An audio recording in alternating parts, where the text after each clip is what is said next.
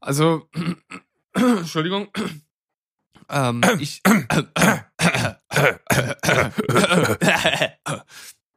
albern, sehr albern. Hallo, hier ist Berg. Und hier ist Steven. Herzlich willkommen zu Steven Spoilberg.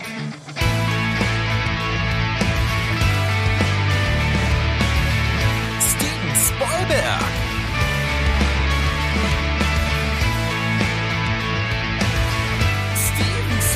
Spoilberg. Dein Podcast. Steven Spoilberg. Steven Spoilberg? Steven Spoilberg. Äh, bimmelt ab, dubbelt ab, schwippdiwupp. Wir sind zurück. Wir sind Steven Spoilberg. Ich bin Steven und auf der anderen Seite sitzt der unglaubliche, der riesige, der sexige Mr. Berg. Das bin ich. Hallo, Steven. Hallo. Bringen wir mal Schwung in das Ganze, denn wir müssen ganz geschickt kaschieren, dass ich nicht so gut vorbereitet bin heute. Das, ich habe ja, nämlich das kriegen wir hin, das kriegen wir hin. ja, ich habe weder Bildrätsel noch Emoji-Quiz noch Zitate-Rätsel, sonst irgendwas. Ich habe kein zynisches Filmplot-Quiz. Ich bin irgendwie angereist wie ein Friseur. Wobei ich sagen muss, ich bin jetzt schon ein bisschen enttäuscht. Doch, doch, ich bin enttäuscht, ja. Berg, ich bin enttäuscht. Dann versuche ich das Ganze irgendwie äh, zu retten. Was hältst du davon? Du kannst es gern probieren, aber ich glaube, es wird schwierig. Aber ich traue dir zu. Ich, Ich mache schön, ich mache schön filmbezogenen Flachwitz. Oh, okay, Flachwitz und Film, äh, es könnte nicht besser sein. Außer er, hat, das- außer er hat vielleicht noch mit Geschlechtsverkehr zu tun. Ja, unser Steckenpferd. Aber Achtung, ultra flach. Äh, Eigentlich auch gar nicht so gut, aber vielleicht äh, zündet's trotzdem. Ich bin für alles Pass auf. offen. Los. Wie heißt der neue Pixar-Film über unordentliche Büros? Über unordentliche Büros, äh, Schlampen. Nee. Wieso würde Pixar so einen Filmtitel verwenden?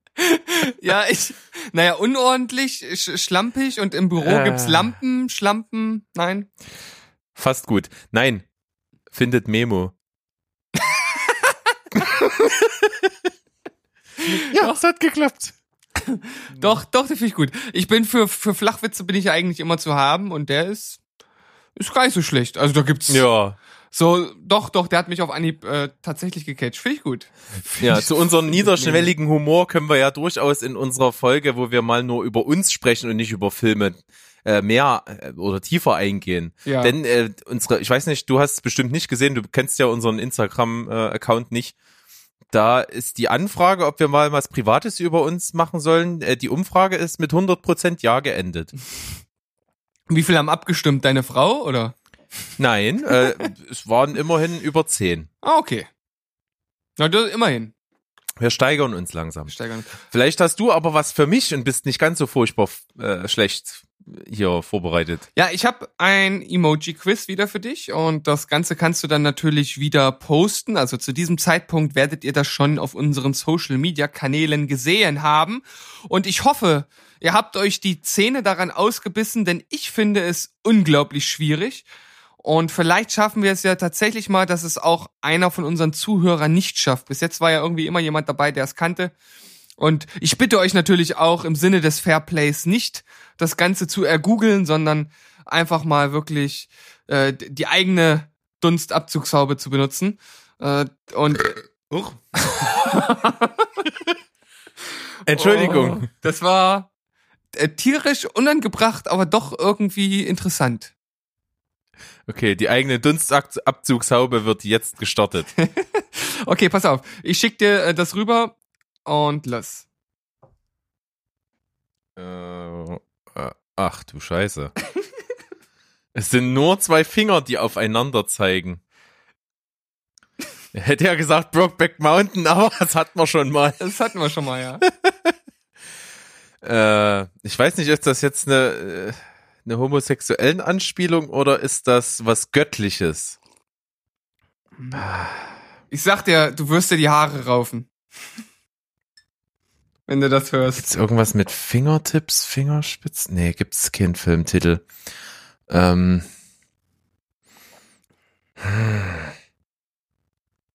Sh- Show you, show me? Nee. Right, left? Right, left? Nee. Nee. Mm, Also, ich habe überlegt, ob ich dir vielleicht einen kleinen Tipp geben sollte, Ah, aber dann wird's wahrscheinlich zu offensichtlich. es wird vielleicht so offensichtlich. Also, das ist kein ganz offensichtlicher Tipp und du warst nicht so richtig auf dem, auf dem ganz richtigen Weg, aber du hast ja so gottähnlich, äh, also es hat nicht mit Göttern zu tun, aber schon mit was, mit was Übernatürlichen. Hm. Gibt's irgendwas, wo sich zwei Finger berühren? Irgendwas mit Aliens oder so? Bei E.T. ist ja, glüht der Finger ja nur. Ja. Ah, Du bist jetzt auf einem guten Weg. Hm. Ah, das ist schon wirklich, das ist Master-Level auf jeden Fall. Ja, ich hätte ja gesagt, das passt zu dieser Serie, die ich mal in den Ring geworfen habe. Dieses, ähm, mein Vater ist ein Außerirdischer, da hat die auch immer ihre Zeigefinger so zusammen ge gemacht, um Ah, Zeit zu stoppen. Nee. Aber das würde passen. Das würde passen, aber das ist es tatsächlich nicht. Ich habe da. Was ist es denn? Äh, es ist einer der ganz großen äh, Science-Fiction-Filme der letzten 20 Jahre. Das ist Contact. Aha. Ja, die Finger.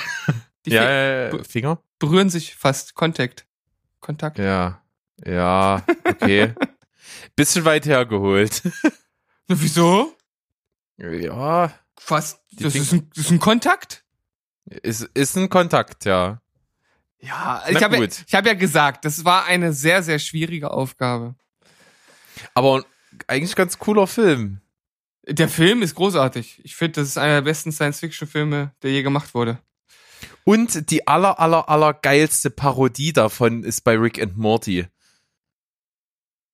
Da gibt's, da gibt's diese eine Folge, wo, ähm, wo Morty immer irgendwelche Sachen nicht verkraften kann, die er sieht. Und um diese Erinnerung aus seinem Kopf zu entfernen, hat er so eine Maschine gebaut und hat Ja, dann in so ja. kleinen Kapseln diese Erinnerung. Und da gibt's ganz, ganz, ganz viele geile Sachen in dieser einen Folge. Und unter anderem so eine, so eine Contact-Story, die die da machen, weil die in irgendeiner Alien-Welt gefangen sind und dann eine Maschine bauen, äh, wo sie dann Menschen zu sich rufen eben. Und das ist, ist ultra geil. Habe ich mich in den Dreck geschmissen, habe auch sofort die Anspielung gerafft. Ja, das ist äh, eine der Folgen, wo halt unglaublich viel drin steckt. Ich muss die auch mal wieder schauen. Ich hatte mir das ja sowieso vorgenommen, bevor die neue Staffel rauskommt. Und da wird natürlich diese Folge auch dabei sein. Geil. Na also gut. Rick and Morty ist sowieso Killer. Auf jeden Von Fall. daher äh, machen wir jetzt einfach mal Schluss mit diesem Blog und gehen rüber in den News- und Themenblock. Was hältst du davon? Ja, davon halte ich sehr viel. Dann halten wir's so und machen das. Bis gleich. Bis gleich.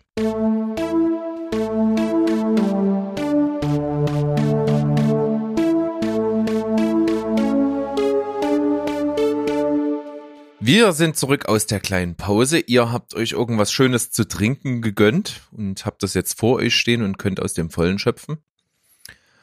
Hoffe, die Woche ist bei euch gut gelaufen, je nachdem, wann ihr das Ganze eben hört. Ihr seid da vollkommen individuell am Start. Die Profis sind natürlich direkt jetzt am Sonntag mit dabei. Und jetzt versuchen wir mal ein bisschen mit Wissen zu glänzen. Wir haben uns vorbereitet, wir haben ein paar kleine Themchen mitgebracht. Und zwar, Steven, habe ich dir mal rübergeschickt. Es kam jetzt der Trailer von Sonic the Hedgehog raus. Ja. Und das war ja vor einiger Zeit mal so ein riesengroßer Aufschrei, dass äh, dieser Film ja schon vor einer ganzen Weile mal geteasert wurde, auch inklusive ersten Trailer und ersten Look. Und die Fans halt voll auf die Barrikaden gegangen sind, weil dieses computeranimierte Design von Sonic dem Igel sowas von ultra scheiße aussah ja. dass es ganze Internet-Petitionen gegeben hat, dass der Film bitte niemals so zustande kommen soll und dass man das doch ändern könnte. Hätte man damals vielleicht auch bei den Turtles mit der gleichen Vehemenz umsetzen müssen, weil diese Michael Bay Turtles Filme, da finde ich, sehen die Schildkröten echt ultra scheiße aus. Aber das ist jetzt ein anderes Ding. Sonic sah mindestens genauso kacke aus und die Fans wurden erhört und das Design, vor allen Dingen das Gesichtsdesign des Igels wurde komplett überarbeitet. Ja, und ich muss sagen, das sieht für mich jetzt eigentlich ziemlich annehmbar aus. Ich finde sogar den, den Trailer tatsächlich sehr unterhaltsam. Auch wenn mich auf der einen Seite Jim Carrey als Dr. Robotnik durchaus ja überzeugt, aber natürlich ein ganz anderen Look in Bezug auf seine Körperstatur hat. Also wer die Sonic-Spiele kennt, der weiß ja, dass der Robotnik schon eigentlich ein ziemlicher Fettsack ist, wenn man das so sagen kann. Ja, der hat eine richtige Plauze Der am hat, Start. der hat eine richtige Plauze am Start und so ist der äh, Jim Carrey Robotnik halt überhaupt gar nicht. Also ist halt genauso wie Jim Carrey halt ist, so ein schlanker Lauch und äh, er hat halt einfach nur so ein, so ein Schnurrbart, der auch aber, ein, aber ein schön. ja, ein schön, Also Ah. wirklich. ja, der, der sieht wirklich schön aus. Das ist äh, ein 1A, äh, ein, ein 1A, äh, äh, na, äh, ich habe gerade Wort, Wortspast Steven sucht. Wortspaß Steven sucht. Na, so ein, ähm, mir fällt's nicht ein, ist auch nicht so schlimm. Naja, halt so ein, so ein, so ein modernen, so einen modernen Studentenschnurrbart. Ein moderner Studentenschnurrbart. Oh, die Studenten, die jetzt hier zuhören, die fallen, denen fällt gerade irgendwie der BAföG-Bescheid vom Tisch. Ja, oder der Bart oder, oder der Bart direkt ab. Naja, gut. Jetzt habe ich auf jeden Fall lange irgendwie versucht, diesen Bart zu beschreiben. Er sieht, wie du schon gesagt hast, sehr schön aus, aber hat am Ende auch nichts mit dem von dem äh, Dr. Robotnik zu tun, der ja nun auch ein so, so ein eher rothaariger Typ war. Also was heißt eher, das war halt einfach ein rot, einfach alles rothaarig und sehr, sehr massiv, auch der Bart. Und bei ihm ist es halt tatsächlich so ein, ein schöner Schnauzer. Und ähm, ja, jetzt habe ich viel über Jim Carrey geredet, aber insgesamt finde ich den Look des Films wirklich ansprechend. Ich finde auch Sonic eigentlich ganz okay. Die Synchro in dem Trailer von Sonic selbst bin ich ein bisschen gespalten äh, darüber, aber insgesamt fand ich, haben sie Da den gab's ja auch irgendwie ein Shitstürmchen, weil das Echt? ist doch irgend so ein Influencer, der das gemacht hat. Ach, okay, ja, da habe ich keine Ahnung von. Ich auch nicht, ich habe es nur in den Kommentaren gelesen, dass ich dann, dass dann hier wieder die, die Internetpolizei an den Start gegangen ist und gemeint hat, ja, und immer diese Influencer, die nix leisten und diese ganzen ihren Fame nur aufbauen auf den zwölfjährigen Kiddies und so, die den followen. Ja, ist doch scheiße. hm, naja. Ja, ganz unberechtigt ist die Kritik ja nicht, aber wenn sie ihren Job letzten Endes gut machen, ist das Influencer sein ist auch Arbeit, verdammt. ja, Mensch, Berg. Kannst du ich- mir glauben, ich bin richtig Instagram-Pro. Ja, ich weiß, du hast, du hast das voll drauf mit dem Influenzen auch. Also die ganzen, die ganzen Facebooks und Twitters habe ich drauf. ich, ich, Ich ich twitter gerne per Fax. Ich nenne das Twitter-Fax. Twitter-Fax. Kurz Twax. Twax. Ist ein Filmzitat aus, ähm, aus was eigentlich? Ist aus Jürgen. Jürgen. Toller Film. Kann man Ah, sich mal angucken. Okay. Ja, also Gelebt, nee, gelebt wird morgen, nee, gelebt wird morgen oder so. Es hat so einen dämlichen deutschen Beititel wieder. oh, wie immer, ja, die Deutschen wieder, ey. Naja, Naja, ähm, Die Allmanns. die Almans. Du, du hast ja den Trailer auch gesehen, allerdings ohne Ton, so wie du das ja mittlerweile als deine äh, präferierte Art des Trailer-Guckens so herausgefiltert hast. Was sagst du? Ja, sieht wie ein spaßiger Film aus. Wird sicherlich keine cineastische Perle werden. Das, davon gehe ich jetzt aus. Nee, das ist eher der, der Freizeitpark unter den Filmen. Ja. Scorsese hat uns was in den Mund gelegt, was wir jetzt wahrscheinlich öfter mal benutzen, oder? Ja, aber für den Film, also ich meine, Sonic spielt sich ja wie eine Achterbahnfahrt. Also von daher passt das ja, also gibt ja nichts, was besser passen würde. Ja.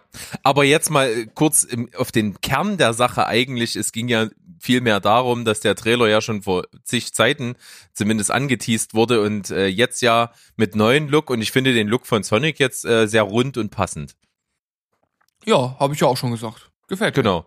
Gut, dann äh, ja, schwibbel die Wapp rüber zum nächsten Thema. Schwibbeliwapp, wuppdidupp. Ähm, unser Lieblingsthema, unser Steckenpferd und vor allem dein Steckenpferd greife ich jetzt mal wieder auf und zwar Streaming-Dienste. Allen voran Disney Plus, die jetzt demnächst oder also demnächst generell ja starten und jetzt gab's entweder so eine, ich glaube, es gab eine Testphase in den Niederlanden und der gute Valulis, der, ähm, den ich sehr schätze und dessen Videos ich jede Woche und auch jeden Tag gucke. Mittlerweile gibt's noch so einen zweiten Kanal, der heißt äh, Valulis Daily. Da gibt's dann also jeden Tag ein Video. Da sind nicht nur solche Sachen mit dabei, sondern auch politisches und was so auf YouTube los ist. Also sehr breit gestreut. Und der hat ein Video gemacht, äh, wird Disney Plus besser als Netflix? Und im Grunde genommen ist das einmal dieses Aufgreifen dieser Testphase, also was hat Disney dort jetzt präsentiert? Und auf der anderen Seite auch nochmal die Frage, wird Disney jetzt ein Konkurrenz für Netflix und wird vielleicht das der Untergang von Netflix oder nicht? Äh, zum einen erstmal zum Umfang von Disney Plus, also die haben da ordentlich aufgesattelt, 3931 äh, Stunden Online-Material sind jetzt schon auf dem Kanal äh, zu sehen, also auf, bei, diesem Test halt. Dann muss man ja ähm, dazu rechnen, ich habe hier so eine kleine Grafik, da muss ich kurz drauf schauen, was zu Disney mittlerweile alles dazugehört. Ich glaube, das ist vielen gar nicht so wirklich bewusst. Also dort zu sehen, äh, gibt es dann die Marvel-Filme, es gibt die Pixar-Filme, es wird eine neue Muppet-Show geben, Star Wars, es wird alle Simpsons-Folgen geben, National Geographic gehört zu Disney, High School Musical, habe ich noch irgendwas vergessen? Star Wars hatte ich. Simpsons finde ich beeindruckend, das habe ich nicht gewusst. Das äh, wusste ich tatsächlich auch nicht, habe ich auch erst durch dieses Video erfahren. Also die, äh, die laden richtig auf.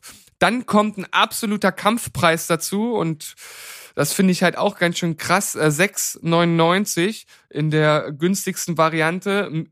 Da ist schon drin 4K, äh, 4, äh, äh, also auf vier Bildschirmen gucken und noch eine Sache, die muss ich jetzt hier gleich nochmal nachschauen. Ähm, was ist ein HDR? HDR, High Definition. HDR, äh, ist das, ist das irgendeine Weiterführung von HD? Nee. Ei, nee, HDR. Nee, ich, ich, möchte jetzt nicht mit Unwissen glänzen. Ja, ich habe keine Ahnung. Das ich weiß ich auch nicht. Aber wenn man es jetzt mal direkt vergleicht mit, mit Netflix, äh, die Basisvariante 7,99, kein HD 1 Screen, Disney Plus 4K, HDR und 4 Screen für 6,99. Dann das 11,99 Bundle, also genauso teuer wie die zweite Stufe bei Netflix. Bei Netflix gibt's dann HD und zwei Screens. Bei äh, Disney Plus gibt es dann zusätzlich zu dem, was schon drin ist, äh, Disney Plus das sind wahrscheinlich nochmal irgendwelche äh, Serien und so weiter. ESPN Plus und Hulu. Also, das ist mittlerweile, das war mir auch nicht bewusst, ein ganz schön krasses Paket, was die da zusammenschnüren. Ja, klar. Ich meine, wenn du bei dem starken Konkurrent Netflix und ich nehme jetzt auch mal Amazon mit dazu, bestehen willst, dann musst du natürlich dann das richtig machen. Also ich glaube, dann, dann gibt's keine Aufbauphase oder das, das peu à peu, sondern dann musst du mit einem absoluten Dampfhammer kommen und sagen, pass auf, hier bin ich. Ja, das glaube ich auch, aber ich frage mich dann, wie das diese ganzen Filmstudios machen wollen, die jetzt auch mit ihren Streamingdiensten kommen, weil wenn die dann ihre 100 Filme haben, die sie dann da streamen, dann äh, wer kauft sich das dann? Also das ja, die haben ja nur die Chance über irgendwelche Exklusivinhalte. Andere Unique Selling Points können sie ja wahrscheinlich nicht setzen. Ja, und ich bin immer noch bei der Frage, wo wird das alles hinführen? Wird es vielleicht äh, irgendwann wieder so weit kommen, dass ein neues Zeitalter der Piraterie anbrechen wird, weil den Leuten das zu blöd wird? Ähm, ich, oder es gibt findige Anbieter, wie du es ja auch schon ein bisschen äh, postuliert hast, dass es äh, ja so eine Art Zusammenfassung der Dienste gibt mit An- und Abmelden und so. Aber trotzdem, äh, es wird halt irgendwann ab drei, vier Streaming-Diensten wird's, glaube ich, den meisten auch einfach zu teuer und zu blöd. Also ja, also ich denke, das ist, das wird auf irgendeine Kollaboration irgendwann mal hinauslaufen müssen, so dass du das dann über, wie ich schon sagte, eben Drittanbieter dir irgendwie modular zusammenstellst und dann die, das Geld, was du dann dafür zahlst, am Ende in die entsprechenden Töpfe fließt bei den Firmen. Ich glaube, dass du dann so ein Abo bei so einem Streaming-Anbieter hast, das ist nicht auf Dauer haltbar. Ich meine, das ist ja jetzt wirklich schon auf ganz, ganz kurze Zeit Bausteine runtergebrochen, dass du ja das ganze monatsweise dort buchen kannst. Das ist ja wirklich schon ein total eingeengter Abo-Zeitraum. Ja. Und der Abo-Zeitraum wird dann einfach irgendwann vielleicht mal auf Wochenbausteine runtergehen und noch mehr und dann am Ende ist es komplett modular. Mhm. Also ich bin gespannt, wohin das hinläuft. Ich kann es noch nicht so wirklich ab, abschätzen, absehen. Ich glaube, jetzt mit Disney Plus und vor allem auch mit Apple Plus, nee, Apple TV. Apple TV, ne? Mm, nee, Apple Plus, glaube ich. Heißt auch Apple das. Plus. Äh, damit werden jetzt natürlich nochmal, glaube ich, richtige äh, Big Seller dazukommen, die das Ganze nochmal ein bisschen, ja, wo sich die Marktanteile nochmal ein bisschen verschieben werden. Und dann bin ich mal gespannt, wie sich das Ganze sortiert.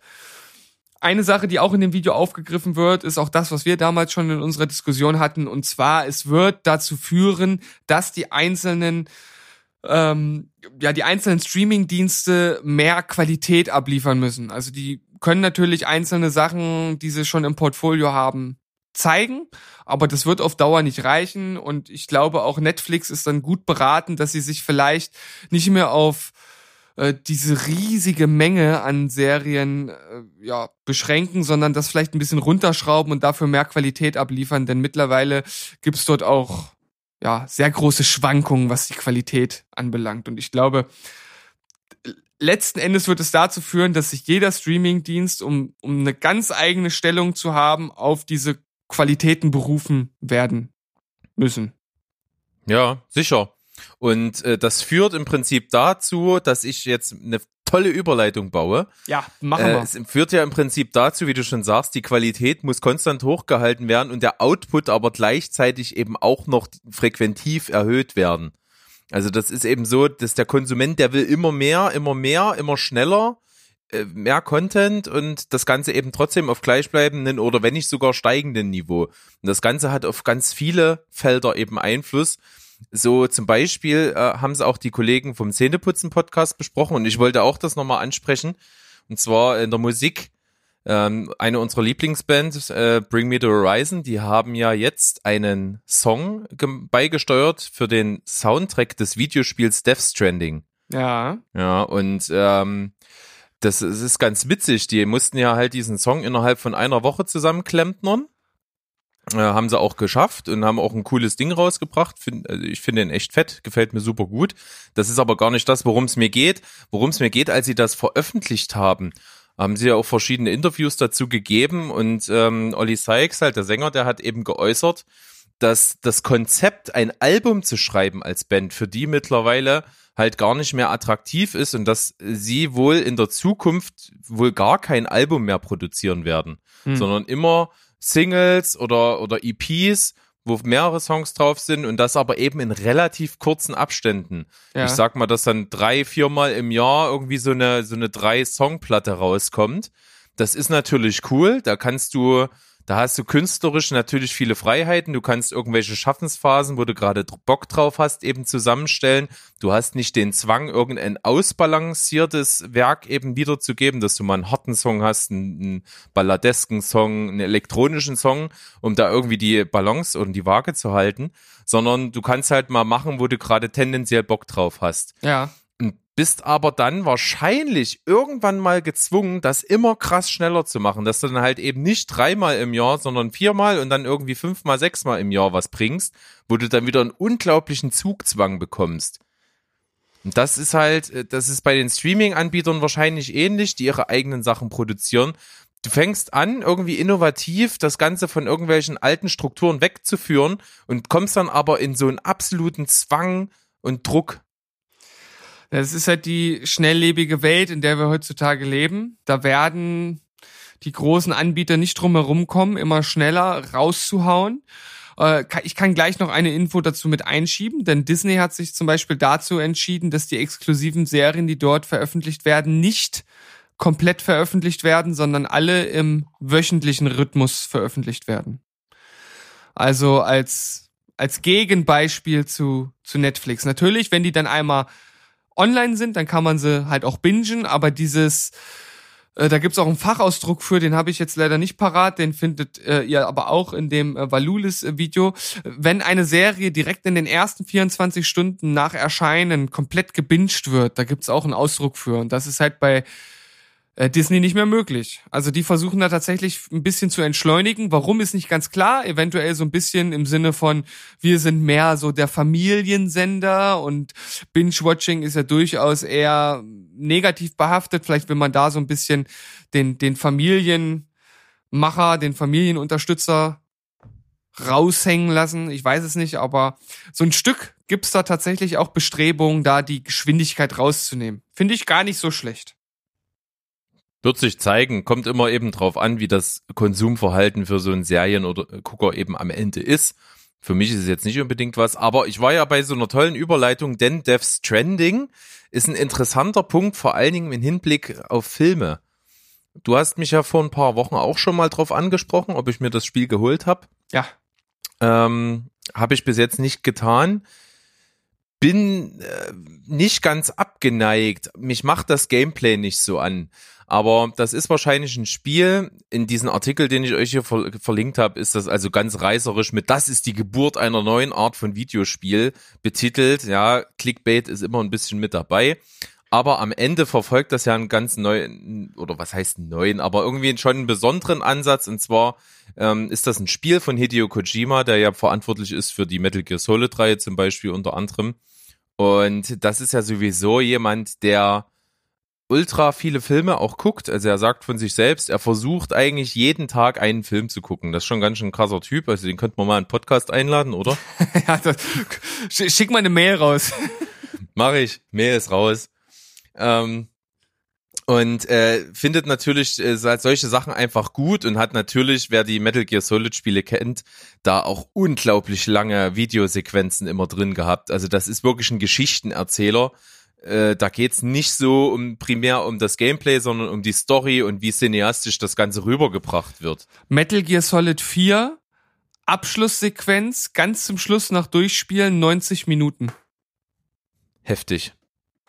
Also ich weiß noch, ich habe äh, die vier habe ich leider nicht gespielt. Ich habe aber bis zur drei die Spiele gezockt und äh, bei der drei weiß ich auch, dass gerade so der Endkampf und so mit unglaublich langen Sequenzen, die man nicht wegdrücken konnte, äh, gespickt war. Und äh, wenn du da wirklich gerade keine Zeit hast, das ist echt scheiße. Also man muss das schon vorher wissen. Und wenn du da irgendwie so denkst, ja, machst du mal jetzt noch einen Endkampf, kann ja nicht so lange dauern und dann guckst du dir insgesamt eine Stunde oder länger irgendwelche Videosequenzen an, das ist dann schon hart. Ja, also das muss natürlich schon irgendwie muss das eingeplant werden. Also so eineinhalb Stunden finde ich auch schon ganz schön heftig. Nichtsdestotrotz liebe ich solche Spiele. Das ist vielleicht auch, ja, natürlich dem geschuldet, dass wir äh, ja so Cineasten sind, die einfach dieses dieses ansprechende cinematische Gefühl in Videospielen schon irgendwie lieben.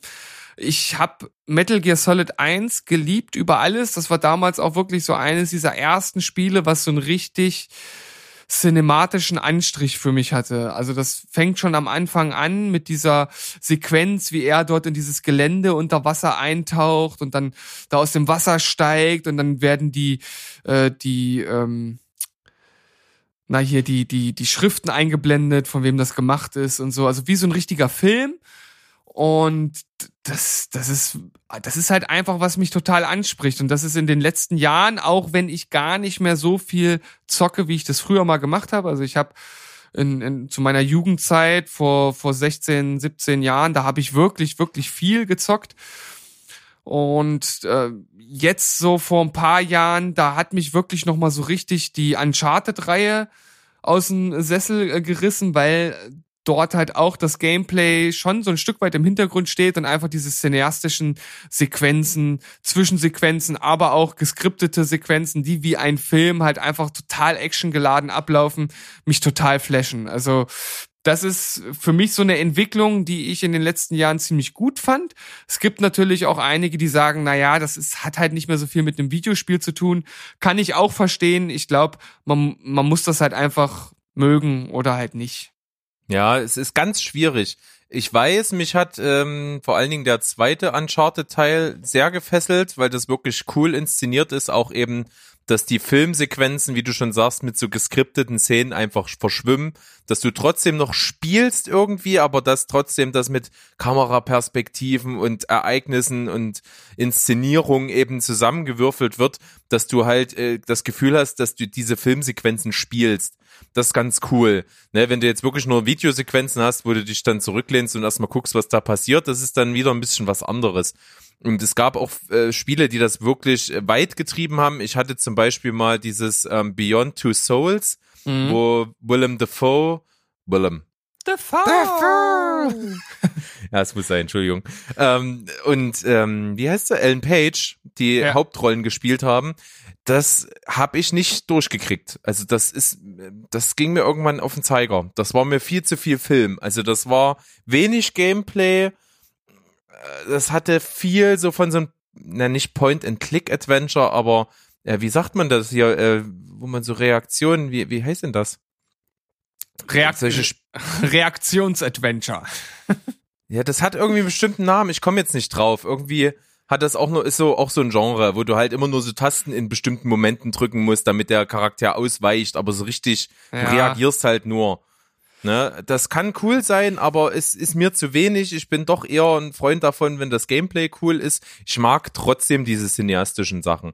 Und um jetzt nochmal zurückzukommen auf ähm, Hideo Kojima mit dem Spiel Death Stranding, was jetzt rausgekommen ist am 8.11., der, der Mann hat zum Beispiel, ähm, nachdem er Drive und Only God Forgives gesehen hatte, ähm, unbedingt den Wunsch gehabt, den Regisseur kennenzulernen. Das ist ja äh, Nicolas Winding Refn, der hat ja auch noch andere Filme gemacht, die, sage ich mal, nicht immer wenig umstritten sind, auch recht brutal, sehr symbolisch, aber auf jeden Fall unglaublich kunstvoll.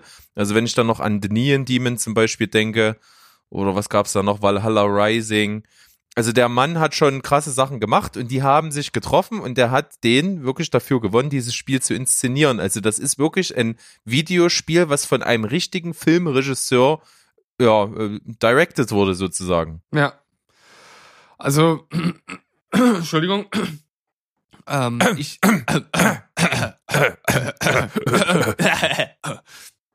albern, sehr albern. Ähm, ich habe äh, das, ich habe so ein Testvideo mir von dem Spiel angeguckt, weil ich selbst werde das jetzt gar nicht spielen können, weil ich keine PS4 besitze. Ähm, und habe dort halt auch schon gesehen, dass das halt wirklich cool inszeniert ist, hat auch eine ne ganz eigene Atmosphäre und ich finde das halt geil, wenn halt Schauspieler für Spiele gewonnen werden, jetzt noch ein Regisseur und zumindest die Seite, über die ich das jetzt geguckt habe, das war 4players.de, die haben das Spiel auch extrem gut bewertet. Ich weiß, dass die Kritiken nicht, nicht ganz einseitig gut ausgefallen sind, aber das muss doch schon etwas sehr Besonderes sein. Also spricht mich auf jeden Fall auch ein Stück weit an. Ich bin mittlerweile äh, so ein bisschen hin und her gerissen, weil ich, weil solche Spiele einen immer so binden und so viel Zeit von einem abverlangen, was ich jetzt meistens gar nicht immer so wirklich eingehen möchte. Deswegen bin ich da so ein bisschen hin und her gerissen. Und wie gesagt, spielen kann ich es halt sowieso nicht. Vielleicht dann mal bei dir, wenn du es haben solltest. Also ich werde es bestimmt mal auschecken, denke ich schon. Also ich finde, auch wie du sagst, die Atmosphäre ist sehr cool. Es hat eine, ein bisschen eine mystische Aura. Es kann, das Ganze spielt in einem postapokalyptischen Setting, was ja siehe eine unserer ersten Listenfolgen schon unser Ding ist. Ähm, wie gesagt, die Hauptfigur wird gespielt von Norman Reedus, der ja bekannt ist als Daryl Dixon bei The Walking Dead. Es sind aber auch eben Figuren mit dabei, die von äh, unter anderem Mats Mikkelsen, Lea Seydoux gespielt werden und auch mh, die Regisseure Guillermo del Toro und noch irgendjemand war's. Ach ja, Nicolas Winding Refn selbst haben äh, kleine Rollen drin. Also das finde ich schon ziemlich cool. Ähm, das ist bestimmt eine ganz eigene Erfahrung. Also mal gucken, wie das so ist. Ähm, und ich möchte das Thema jetzt einfach auch nutzen, um ja mal drüber zu sprechen. Wir haben es ja jetzt schon weitläufig schon getan. Wir haben es also vermischt quasi jetzt äh, über Spiele, die eben so einen Ansatz haben, so einen cineastischen. Ist das cool? Ist das nicht cool? Wir haben schon erste Fakten dazu genannt. Ich kann mich zum Beispiel erinnern, ich habe das Tomb Raider Spiel, welches also dieser so ein bisschen dieser Neustart war, es war äh, Neustart war diese Origin Story, die dann auch äh, quasi Blaupause für den Film mit Mhm. Alicia Vikander war. Ja. Ähm, das habe ich gespielt, das hat mir auch sehr Spaß gemacht und es hat mir halt vor allen Dingen Spaß gemacht wegen des ähm, Ansatzes der, äh, der, der, der filmischen Umsetzung. Ja. Weil Gameplay-mäßig ist es wirklich stumpf gewesen. Also du hast einfach nur, du gehst irgendwo hin, es kommen Gegner, die schießt du einen nach dem anderen ab und dann gehst du weiter und dann kommt die nächste Filmsequenz. Also stumpfer ging das, ging das Gameplay eigentlich nicht. Aber alles andere war halt so krass, äh, abenteuerlich, ähm, cineastisch gestaltet, ähnlich wie Uncharted eben. Ich wollte gerade sagen, hat- wie, wie Uncharted wie mit einer Frau. Ja, im Grunde ja. das äh, hat so den gleichen Abenteuer-Vibe und die Action und das, das hat, das hat mir gut gefallen. Also das hat mir Spaß gemacht. Ja, ich habe es ja vorhin schon durchklingen lassen oder eigentlich gar nicht durchklingen, sondern sehr deutlich gesagt, dass ich solche Spiele schon wirklich mag. Ich habe auch die Telltale-Reihe von äh, The Walking Dead, fand ich auch äh, ziemlich geil, die ja dann äh, nochmal so ein äh, so ein ganz äh, ganz eigene Nebengeschichte erzählt haben. Das ist halt auch relativ wenig Spiel, sehr dialoglastig. Man da, kann also verschiedene Entscheidungen treffen. Es gibt dann auch immer wieder so so äh, Weggabelung, wo man entscheiden muss, bringt man jetzt diesen Charakter um oder lässt man lässt man es sein, lässt man ihn gehen oder wie auch immer. Hat am Ende nicht so wirklich viel Auswirkungen gehabt. Also da hätte man ich sag mal, den eigenen Einfluss noch äh, etwas höher schrauben können. Aber ich fand halt die Involvierung in die Geschichte und die emotionale Bindung zu den Charakteren, gerade in den ersten, ersten beiden Staffeln, die waren, das war schon immens. Also mich hat das total reingesogen. Ich fand das geil. Äh, andere haben gesagt, das ist zwischendurch halt auch mal ein bisschen zäh und ein bisschen langweilig. Kann ich auch nachvollziehen, wenn man sowas nicht mag und wie du dann auch eher mal äh, vernünftig ein Videospiel spielen möchte, ist das natürlich nichts. Aber storymäßig und emotional gesehen fand ich das klasse. Das kommt, ja, ich glaube das. Das kommt wirklich auf den Ansatz an. Ich bin ja mittlerweile auch halt mit so vielen Sachen in meinem Leben beschäftigt. Gerade jetzt hier der Podcast, der macht halt auch viel aus. Man guckt dann ja auch viel, weil man hier auch viel erzählen möchte. Und es gibt ja auch noch so ein paar andere Sachen und da bleibt halt immer fürs Zocken relativ wenig Zeit. Das zeichnet ja. sich bei mir immer so phasenweise ab. Manchmal gibt's eben so zwei, drei Wochen hintereinander weg, wo ich vielleicht auch irgendwie Bock hab und mir ein neues Spiel gönne und dann halt eben auch jeden Abend dann auch zocke, auch mal länger. Das, das kommt vor, aber es kommt eben auch immer mal wieder vor, dass ich gerne einfach mal auch zwischendurch mal bloß eine halbe Stunde oder sowas äh, mich mal ans Zocken setze. Und das, da bieten sich halt eben solche Spiele nicht an, solche cineastischen, weil das dauert einfach viel zu lange. Man muss da wirklich auch ein bisschen sich drauf einlassen, äh, gesetzt sein gerade, konzentriert da drauf sein. Das kann man nicht so zwischendurch machen. Für so zwischendurch ist halt so eine Nintendo Switch, die ich auch ab, hab, einfach geil. Da kannst du halt mal schnell anmachen, da zockst du halt mal irgendwie 20 Minuten und dann kannst du auch wieder ausmachen und das, das, das macht mehr Sinn für sowas. Oder Aber man spielt einfach zwischendurch eine Runde Mini-Metro.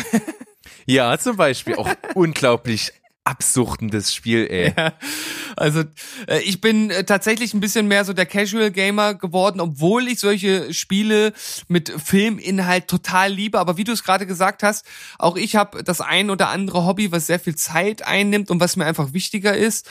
Und ich fühle mich tatsächlich, wenn ich längere Zeit zocke, sehr unproduktiv und denke, ich könnte meine Zeit besser nutzen. Das heißt nicht, dass ich irgendwas gegen Videospiele habe, ganz im Gegenteil. Nur für mich persönlich habe ich meine Prioritäten mittlerweile anders gesetzt und deshalb komme ich zu solchen äh, Spielen Nachmittagen oder Tagen, wie ich das früher als Jugendlicher gemacht habe. Da habe ich, äh, als damals Zelda Ocarina of Time rauskam, äh, da habe ich das in, in 18 Tagen durchgespielt, jeden Tag fünf bis sieben Stunden gezockt. Das, das könnte ich ja jetzt gar nicht mehr machen und deshalb zu sowas komme ich einfach nicht mehr. Ja, ist auf der einen Seite schade, auf der anderen Seite stellt sich ganz schnell so dieses oh, Unproduktivitätsgefühl ein. Zumindest mir geht das genauso wie dir.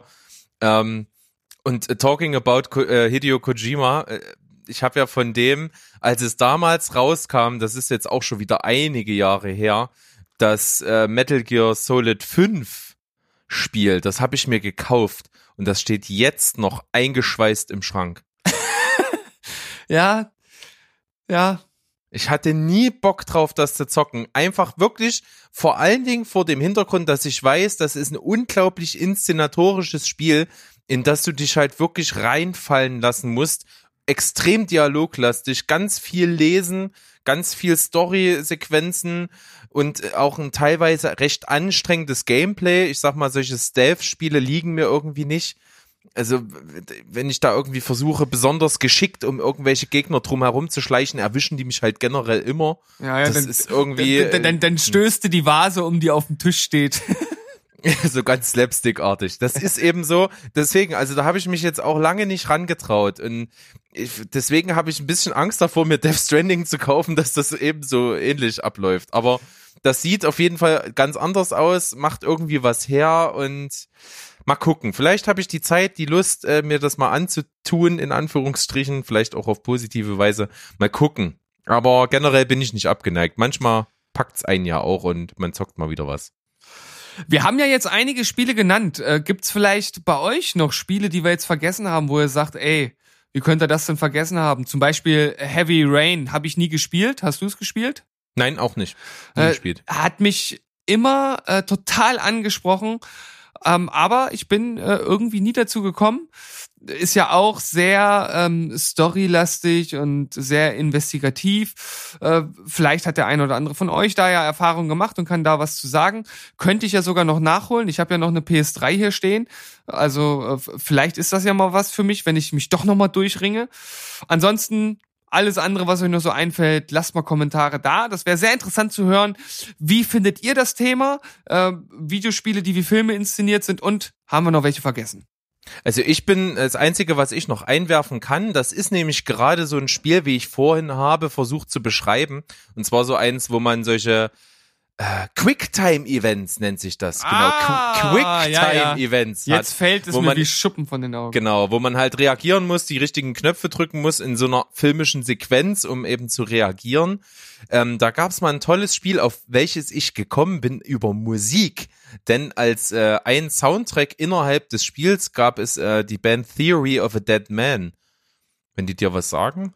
Ja, ja, ich kenne die, Das aber so Alternative New Metal mäßig so ein bisschen. ja, ja, ja. Ähm, die fand ich, die fand ich mal ganz cool und habe mal mitgekriegt, dass die auch einen Soundtrack für ein Videospiel gemacht haben und zwar für Fahrenheit.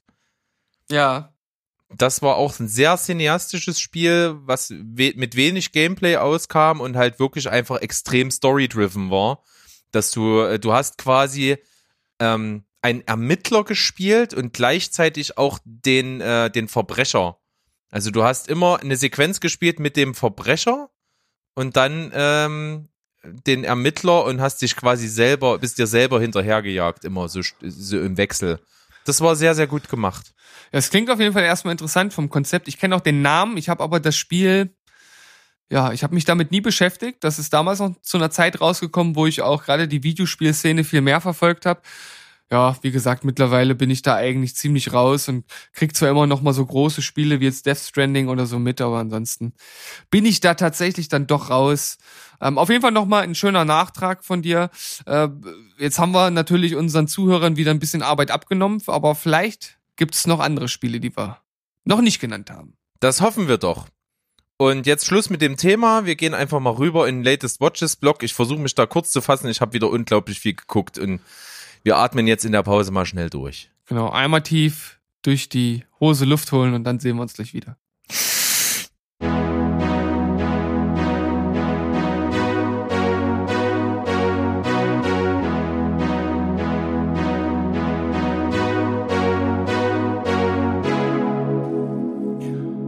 Kuddelwapp, wippdiwupp, wir sind zurück. Im letzten Block sind wir angekommen. Berg, bist du noch da?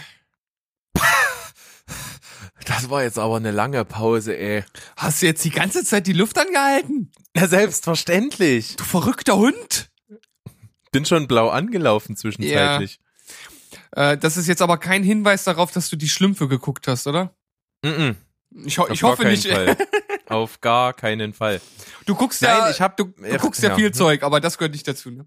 Nein, ich habe relativ viel am Start diesmal. Ich habe ähm, fünf Filme, eine Zweitsichtung dazu und noch was Besondereres, was wir so in der Form noch nicht hatten. Ja, da bin ich auf jeden Fall schon mal gespannt, weil ich kann mir da jetzt noch nicht so richtig was drunter vorstellen. Der Tradition gemäß habe ich natürlich äh, wieder sehr wenig geschaut. Ich habe einen Film und ein kleines Update zu einer Serie, die ich nach wie vor gucke, aber das wird wieder sehr kurz gehalten. Okay, dann pass auf, ich mache jetzt mal so den Block der Filme, über die ich eigentlich nicht groß reden will, weil sie einfach nicht besonders sind. Jawohl. Das sind jetzt drei Filme, ich baller die jetzt relativ zügig durch. Ich habe mir Okay, das wa- wa- war das gerade der Name vom Sextape deiner Mama? Nein! Das heißt anders, verdammt. Naja, gut. Aber ähm, von Liebe handelt auch einer der Filme, den ich geguckt habe. Nicht in der expliziten Art und Weise. Nein, es handelt sich um das Biopic von Pablo Escobar, den größten Drogenbaron, den es da eben gab, so in Kolumbien. Ähm, der Film Loving Pablo, und zwar wird er erzählt aus der Perspektive einer Liebschaft, die Pablo Escobar hatte, und zwar war das eine sehr äh, bekannte, populäre kolumbianische Moderatorin, Journalistin, äh, und die wird gespielt von Penelope, Penelope Cruz und Pablo Escobar von Javier Bardem. Die beiden sind ja im wahren Leben auch ein Liebespaar. Oder ein Ehepaar sogar. Bin ich mir jetzt gar nicht sicher. Aber ich glaube ein Ehepaar. Ähm, somit ist ja schon mal die Chemie irgendwie da. Und was soll ich sagen? Ich fand den Film echt unglaublich langweilig. Ich weiß nicht, ob es daran gelegen hat, dass ich einfach nicht in der Verfassung war, dass ich irgendwie kaputt und müde war. Aber der hat mich komplett gelangweilt. Ich habe wirklich dauernd auf die Uhr geguckt, wie lange der Film noch geht. Also nicht, nicht gute Voraussetzungen. Ich, mir war das alles zu hastig erzählt, weil um die Figur Pablo Escobar gibt's ja so unglaublich viel zu erzählen. Da sind so viele Episoden in seinem Leben abgelaufen und auch so viel Interessantes. Also ich bin ja generell dem so zugetan, so diesen ganzen Setting um diese Drogenkriege und das Schmuggeln und, und dieser Handel und so weiter und so fort. Aber insgesamt war das hier sehr, sehr gerafft und irgendwie gar nicht mein Ding. Äh, 5,0 von 10. Ja, kann ich nicht viel zu sagen. Nehme ich jetzt einfach mal so zur Kenntnis. Dann habe ich geguckt, schön Freitagabend, das ist wahrscheinlich auch der Platz, wo der Film hingehört, äh, den Film Glam Girls. Hinreißend verdorben, wieder ganz toller deutscher Beititel ist halt einfach so eine leichte Komödie mit Anne Hathaway und Rebel Wilson in den Hauptrollen. Mm, Geht okay. im Grunde genommen darum, Rebel Wilson ist so eine Trickbetrügerin, aber halt auf die plumpe Art und Weise. Und ähm, Anne Hathaway ist so eine High Society Trickbetrügerin, die also wirklich äh, mit wahnsinnig langer Ausspionieren im Vorfeld sich ihre Opfer sucht, um dann wirklich mit einer Aktion über längere Zeiträume hinweg halt immer einen großen Gewinn einzufahren. Ja, und die beiden treffen sich aber, weil Rebel Wilson dort eben in ihrem Revier dort irgendwo rumwildern will, irgendwo in High Society Gegend in Frankreich, glaube ich. Und ja, da kommen die sich so ein bisschen in die Quere und schließen dann eigentlich so eine Allianz wider Willen und nehmen dann zusammen Leute aus. Und das ist ganz witzig an manchen Stellen, aber es ist im Grunde genommen extrem platt und nicht weiter erwähnenswert und auch nicht so interessant. 5,5 von 10. Hm, okay, das ist ja so der nächste Durchschnittsfilm für zwischendurch. Ich muss auch sagen, das sind so Filme, die sind nicht, die sind nicht für mich gemacht, glaube ich. Das ist so. Nee, das, das äh, auch für mich nicht wirklich. Aber das sind so Hirnausfilme, da, wenn du mal so, wenn du so eine harte Woche hinter dir hast und Freitagabend dich irgendwie nur berieseln lassen willst, kann man das mal anmachen. Oder dann neigt man besonders dazu, sowas anzumachen. Also ich sehe solche Filme häufig tatsächlich an dem besagten Sonntagnachmittag, wenn die irgendwo im Fernsehen laufen und dann halt einfach auf einmal an sind und dann lässt man sie einfach an und dann ist das am Ende so, ja, es ist halt ganz nett für zwischendurch. Ne? Nett ist zwar der kleine Bruder von Scheiße, aber trotzdem. Ja, im Grunde genommen ist das genau so. Und so auch der nächste, der letzte in diesem kleinen Blog von mir, ähm, der Film Tully mit äh, der wunderbaren Charlize Theron in der Hauptrolle, die eine Mutter spielt, die hat also schon zwei Kinder, war früher mal heißer Feger und mitten im Leben und ist jetzt aber halt einfach nur Mutter und ganzen Tag irgendwie überlastet mit ihren Kindern. Eins davon, der, der Sohn, der ist auch äh, sehr, sehr, sehr schwierig, verhaltensgestört. Und sie ist eben gerade schwanger mit dem dritten Kind. Und ähm, dann kommt es eben dazu, dass die äh, zwei befreundetes Pärchen, die sind halt äh, sehr, sehr schickimicki und so weiter, die haben eine Nachtnanny, die sich quasi also nachts immer um das Kind kümmert. Also wenn es schreit, quasi das Kind be behütet, betätschelt und dann bloß ans, an, an die Brust der Mutter schleppt damit es trinkt und dann halt die, die Mutter eben nicht aufstehen muss, sondern immer im Bett liegen bleibt und so weiter und so fort. Äh, sehr bedenklich, aber was auch immer, möchte ich jetzt mich nicht groß dazu äußern. Darum geht's auch im Grunde nicht. Es geht eben darum, dass äh, die Familie dann doch wider Willens sich so eine Nachtnanny anschafft mit dem Namen Tully.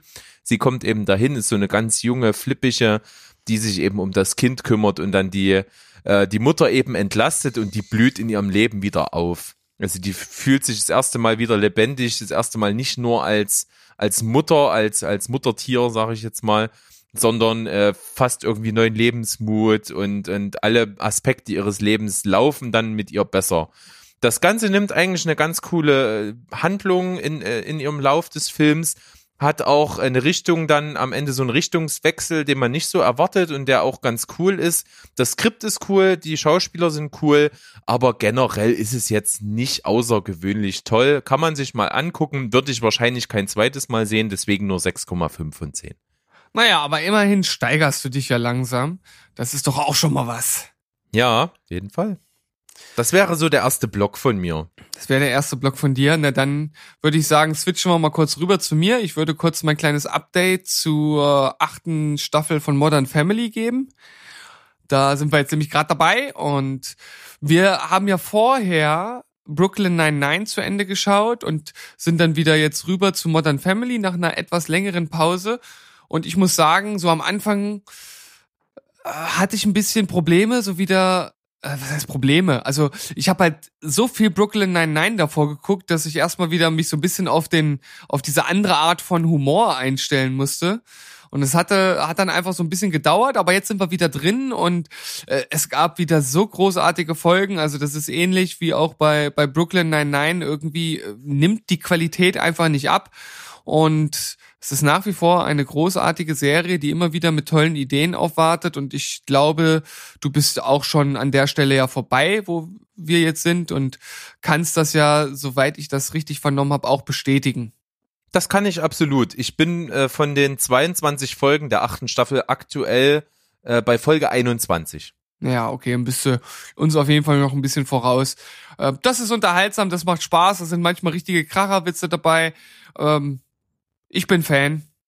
Ja, und das ist auch das, äh, ich sag mal, die Minimumvoraussetzung. Wenn du das Ganze nicht cool findest, dann ist das qualitativ auch nicht so ultra hoch. Wie du schon sagst, es sind immer mal wirklich, wirklich gute Lacher dabei, aber der Charme der Serie zieht sich gar, äh, oder ganz und gar aus den Figuren. Wenn du ja. da drin bist, weißt, was die Eigenheiten der Figuren sind, wie die so ticken, was die für Running Gags haben und da drin steckst im Game, dann funktioniert das total und zündet auch. Und deswegen gucke ich das auch nach wie vor. Generell sind es aber eben bei acht Staffeln, wo pro Staffel irgendwo 20 Folgen sind, äh, natürlich irgendwo äh, ein Qualitätsverlust. Also da würde ich fast sagen, dass Brooklyn Nine-Nine wahrscheinlich noch ein höheres gleichbleibendes Niveau hat als Modern Family. Dass Modern Family halt immer noch bloß funktioniert, weil man die Figuren einfach alle liebt.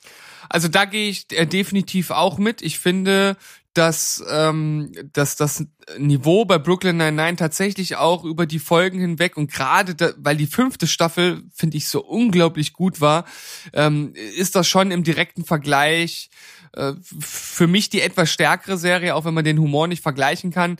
Bei Modern Family gibt es tatsächlich auch mal Folgen, die halt einfach nur nett sind. Das stimmt. Cool, aber gefällt mir auch gut. Werde ich jetzt also bald zu Ende geschaut haben. Na, dann schauen wir mal, was da so rauskommt. So werden wir das praktizieren.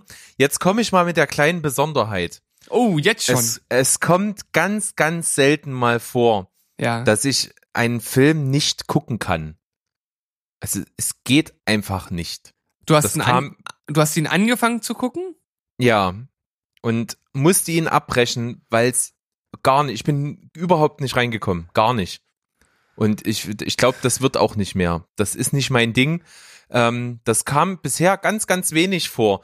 Lustigerweise kam das ja, ich hatte ja mal die Anekdote erzählt mit Sweeney Todd, da war das so. Ja. Aber da war es aus anderen Gründen, da hätte es mir auch vorher klar sein können, wenn, wenn wir die gleichen Informationsmöglichkeiten wie heute gehabt hätten. Ähm, bei dem Film, um den es jetzt geht, habe ich vor einiger Zeit den Trailer im Kino gesehen und fand den Trailer unglaublich scheiße. Der hat mich so angestrengt. Der, der, der ganze Look des Films fand ich so überfordernd für mich und so gar nicht mein Ding, dass ich mir dachte, nee, das wird nix. Und das ist ein Film, da spielt einer meiner absoluten Lieblingsschauspieler die Hauptrolle.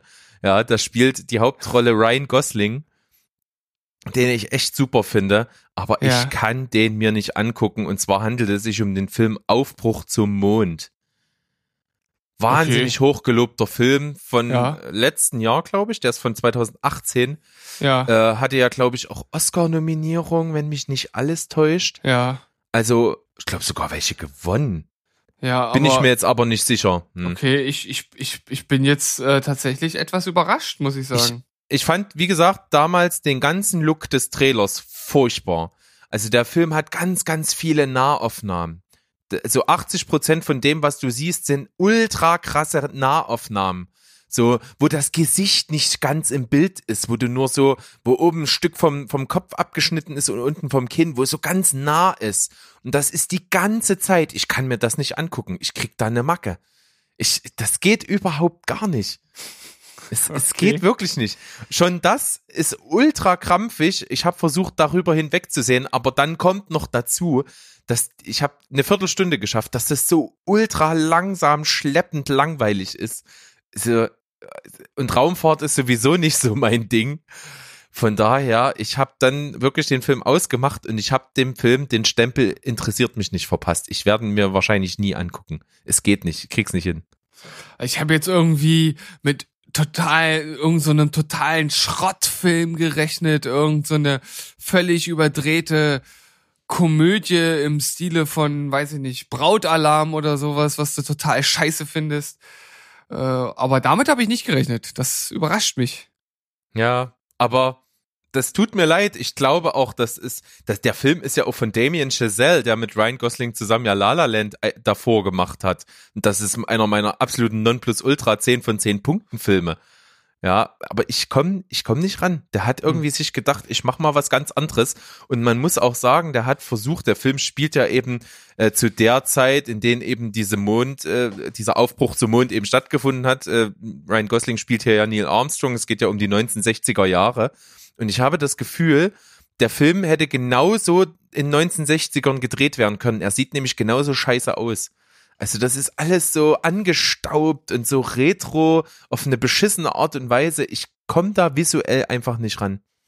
Interessant, äh, denn den einzigen Oscar, den er gewonnen hat, war für die besten visuellen Effekte. Es, es, es geht nicht. Ich kann es nicht. Okay. Der, er ist aktuell auf Sky Cinema. Ich weiß, du kommst da ran. Äh, vielleicht schaust du ihn dir einfach mal an. Ich, ich wollte gerade sagen, ich glaube, ich schaue mir den an, einfach nur, um jetzt hier eine Gegenstimme für den Film zu machen. Ich, ich fühle mich jetzt. Also ich hoffe, dass, dass, dass du denen eine Gegenstimme geben kannst, dass er wirklich gut ist, aber ich komme nicht ran. Ich fühle mich jetzt wirklich, wirklich berufen, diesen, diesen Film äh, vor, vor dieser vernichtenden Aussage deinerseits zu schützen und wieder aufzubauen. Also Das Geile ist, um das jetzt abzuschließen, ich habe ja schon, ich habe ja vorhin gesagt, es gibt wenige Filme, bei denen mir das so gegangen ist. Und es gab in der Vergangenheit schon mal einen Film, den ich angefangen habe zu gucken und so nach 20 Minuten ging es einfach nicht mehr. Und das war auch ein Film mit Ryan Gosling in der Hauptrolle. echt? ja, es war seine ähm, Oscar. War er nominiert oder hat er den sogar gewonnen für Half Nelson? Uh, das, Das, das ist auch so ein ultra hochgehypter Film, den die Kritiker lieben und auch äh, viele von den Community-Leuten. Und ich fand auch da vor allen Dingen das Visuelle ganz, ganz furchtbar. Zum einen auch wieder solche krassen Nahaufnahmen und zum anderen war da die ganze Zeit so ein, so ein Rauschenfilter überm Bild. Das hat Hm. mich auch wahnsinnig gemacht. Als hätten die irgendwie ein iPhone auf digital Maximalzoom gestellt und damit gedreht. Ganz grisselig und ach, furchtbar. Kam Ja. ich auch überhaupt nicht mit zurecht. Ist sicherlich ein geiler Film, aber ich für mich nicht. Ist das Kunst oder kann das weg? Hä? Ja, das frage ich mich da ganz besonders. Also sonst bin ich echt tapfer, das kannst du bestätigen. Ich quäle mich Ja. durch alles, aber manchmal gibt's Sachen, die gehen nicht. Insidious Chapter 2. Ah, Ein Film, der uns auf ewig verbinden wird, Steven. Ja, auf, auf ewig auf jeden Fall. Ja, äh, ja krass. Also was äh, du du haust ja heute echt ganz schön was raus. Neben völlig normalen und, und, und vielen Filmen jetzt hier sowas. Und da bin ich ja gespannt, was jetzt bei den verbleibenden zwei äh, Filmen noch äh, für Gutes dabei ist. Ich habe ja einen Film, also würde ich sagen, du machst jetzt noch einen, dann mache ich einen und du deinen letzten. So machen wir's. Ähm, dann nehme ich jetzt einfach mal die Zweitsichtung. Das ist ein Film, der ist schon eine ganze Ecke alt. Äh, hatte ich jetzt einfach mal wieder Bock drauf, weil ich ihn eben gesehen habe bei äh, Sky Cinema. Der Film ist von 2005. ähm, Regisseur Jim Jarmusch, den ich ja eigentlich auch irgendwie interessant finde. Der hat coole Sachen gemacht. Jetzt zuletzt The Dead Don't Die, auf den ich richtig, richtig Bock hab. Also ich muss den mir unbedingt bald angucken. Und der hat da vorher den Film Patterson gemacht, den ich erst vor kurzem ja hier mit äh, reviewed habe und völlig begeistert war. Und von eben diesem Regisseur ist ein Film 2005 rausgekommen mit dem Titel Broken Flowers. In der Hauptrolle Bill fucking Murray. Mhm. Und ich muss sagen, ich habe den damals 7,5 von 10 Punkten gegeben und es ist im Prinzip dabei geblieben. Also er ist nicht so großartig, wie er sein könnte. Er ist, er ist sehr typisch Jim Jarmusch. Es sind ganz, ganz viele gestreckte Szenen, sehr, sehr viel Ruhe, sehr viel Leerlauf, aber mit seiner ganz eigenen Wirkung. Der macht halt eben Filme so.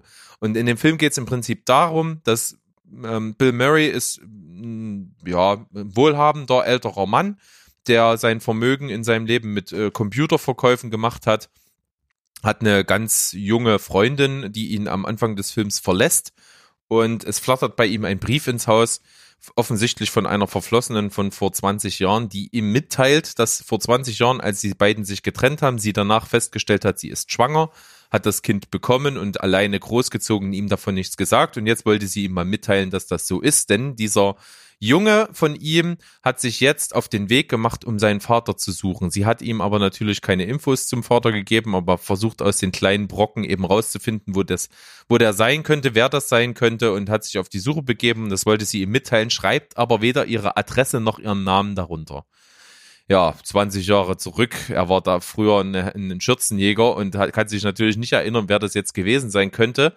und stellt mit seinem Nachbarn zusammen, der gespielt wird von Jeffrey Wright, äh, ziemlich cool, ähm, so Nachforschungen an und äh, wird dann im Prinzip genötigt, dann eine Liste zu machen und sein Kumpel bucht ihm dazu eben eine Reise, wie er diese äh, Verflossenen dann Stück für Stück abgrasen soll, um nach Hinweisen zu suchen, wer es denn jetzt sein könnte. Das heißt also, Bill Murray zieht von Ex-Freundin zu Ex-Freundin, um rauszufinden, wer es denn sein kann. Ja. Das äh, klingt auf jeden Fall erstmal sehr sympathisch.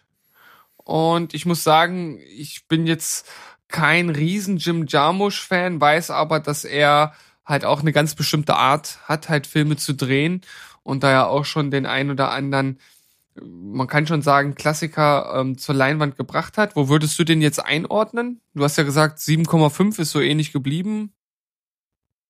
Ja, ja, 7,5. Okay, also. Ja, ja, ist genauso geblieben. Also ist kein Überfilm. Es ist ein schöner Film mit starken Hauptdarsteller, der natürlich dort wirklich aufspielt ohne Ende. Wer also Bill Murray liebt, kann mit dem Film nichts falsch machen, aber es ist kein Meisterwerk. Also bei Weitem nicht so gut wie zum Beispiel Patterson, den wir vor kurzem hier hatten. Oh, okay. Äh, Ich könnte jetzt hier, weil ich gerade ein bisschen äh, nach dem Film geschaut habe, ein kleines Trivia mit einwerfen, denn in dem Film spielt auch Homer Murray mit. Das stimmt, aber nur, nur einer ganz, ganz, ganz, ganz kurzen Cameo-Auftritt-Rolle. Ja, ja, genau. Jetzt, das ist der Bill von Bill fucking Murray. Der Ja. Bill von Bill fucking Murray. Der Sohn, Sohn. von Bill fucking Murray. Ich hab, ich hab doch nicht der Bill von Bill fucking Du hast Murray der gesagt. Bill von Bill fucking Murray. Nein. Spul zurück, hörst ich du spul, an. ja, ich spul zurück nach der Folge. Ich werde nachschauen. So. Nachhören. Nach, jetzt, hallo. du, al- Ich du, habe übrigens noch zwei Filme. Soll, soll ich dann zum Schluss zwei machen oder? du alter Wortnazi, du. Ja, mach. Okay, dann hau rein. Na, wenn ich zum Schluss zwei machen soll, dann musst du jetzt deinen bringen. Nee, du sollst erstmal machen. Ach so, äh, ich habe gesehen einen Film äh, von Clint Eastwood, auch aus 2018, und zwar The Mule. Ja. Ähm, auch, das ist auch, der, auch von Sky. ja, Ja. das ist der Film, der auf wahrer Begebenheit beruht, und zwar spielt Clint Eastwood einen sehr, sehr alten Mann. Also zu Beginn des Films ist der irgendwie so, Also sich selbst. Ja, wirklich. Also der, der spielt zu Beginn des Films einen 78-Jährigen und du denkst dir, Alter, ist der krass gealtert, der Mann. Und du denkst dir wirklich so, so, so, so ein Tag mehr und der ist mumifiziert. Also der sieht wirklich krass alt aus. Und, und dann, pass auf, Schnitt zwölf Jahre später. Total krass. Äh, ja, da war ich dann auch irgendwie baff. Ich dachte, hä, der sieht doch jetzt schon wie, wie tot aus. Zwölf Jahre später, da ist er, da riecht er schon nach Erde. Mein Gott. Aber ähm, zurück zu ihm. Also er ist so ein Typ, er spielt wirklich äh, nicht, das finde ich geil, der spielt nicht den Charakter aus Gran Torino, also diesen verbitterten, zynischen alten Mann, sondern er spielt einen, einen sehr, sehr liebenswerten, sympathischen alten Mann, der aber sein Leben lang die Familie immer ein bisschen hinten angestellt hat. Er war Kriegsveteran und danach ist er eben Gärtner geworden, also vor allen Dingen Züchtung von, von gewissen Blumen, vor, vorrangig Orchideen und sowas.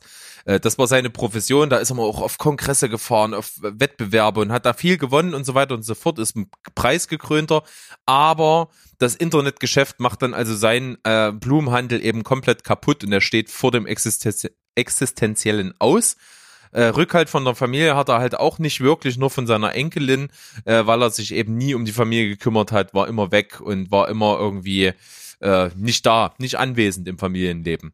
Äh, und nun ist es eben so, dass er vollkommen am Arsch ist, kein Geld mehr hat, sein Geschäft ist ein Bach runter, hat keine Familie groß äh, auf die er sich verlassen kann. Und äh, es kommt dazu, dass er zufällig so an Drogendealer gerät, die ihn dafür bezahlen, dass er einfach nur von Stadt A nach Stadt B mit äh, Koks im Kofferraum fährt und das dann dort abliefert. Ah, okay. So, und das wird immer mehr, bis er dann wirklich irgendwie mit einer Fuhre 300 Kilo Koks dort durch die Gegend fährt. Und die setzen natürlich darauf, dass halt äh, Polizisten und Drogenfahnder und so halt so einen alten, uralten 90-Jährigen im Auto da nicht anhalten. So, darauf Ja. fußt, fußt das Ganze. Ist ein echt cooler Film, hat mir viel, viel Spaß gemacht. Clint Eastwood spielt das genial.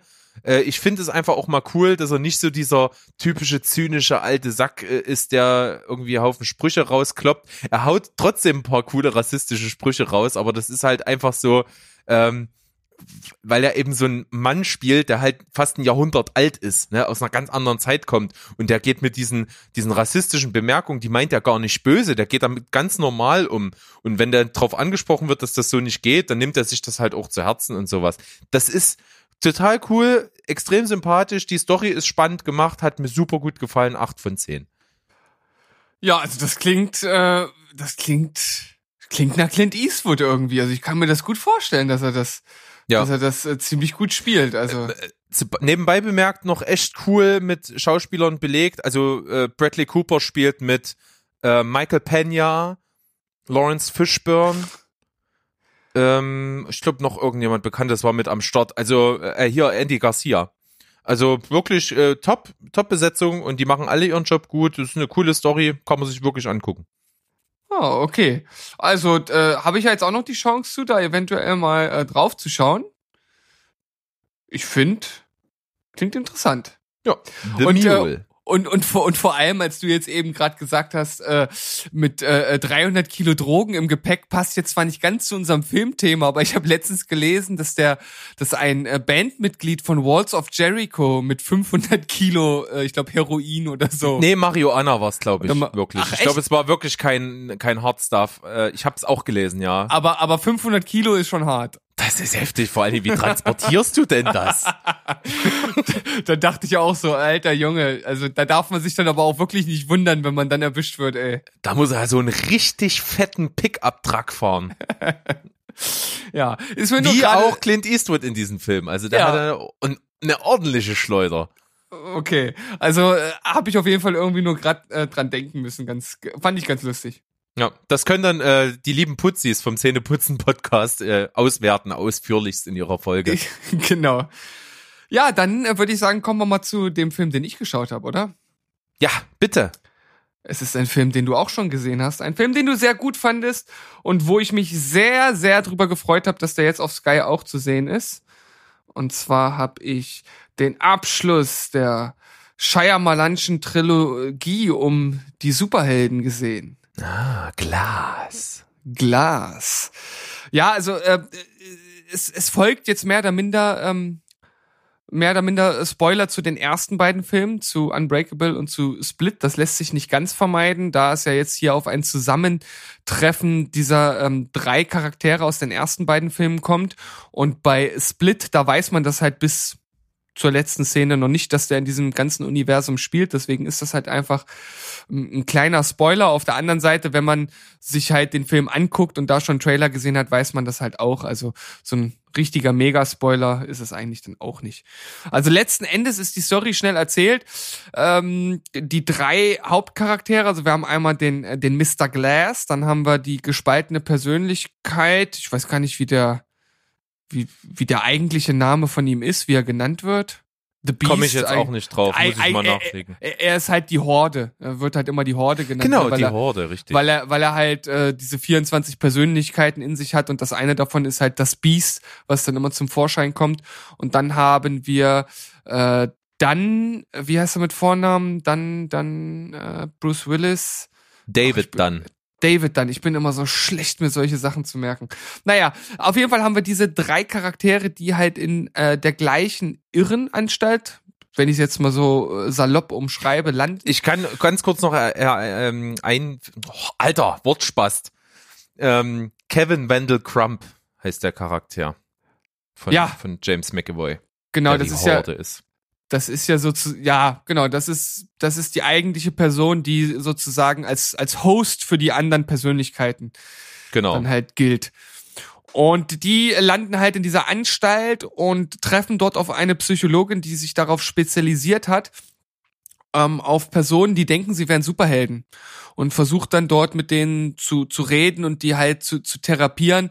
Und natürlich ähm, ja, brüten die Schlitzohre, die dort drinnen sind, die das natürlich nicht so ganz auf sich sitzen lassen wollen, was aus. Und es kommt dann zu einem, einem großen Höhepunkt. Und äh, ich finde den Film sehr gelungen, wobei ich jetzt den Hauptteil des Films jetzt nicht so nicht so super spannend finde, also ist schon gut gemacht. Und ich will halt auch wissen, wie es weitergeht, aber es ist jetzt nicht so so ein mega krasses Aufeinandertreffen, weil die halt einfach in so einer Anstalt den größten Teil des Films sind. Also es ist halt mehr so eine Art, ja, was passiert in den einzelnen Köpfen der Leute und äh, wo will jetzt diese, diese Psychologin drauf hinaus und das finde ich schon ganz gut gemacht und interessant gemacht. Also ich äh, konnte dem schon gut folgen und es hat Spaß gemacht.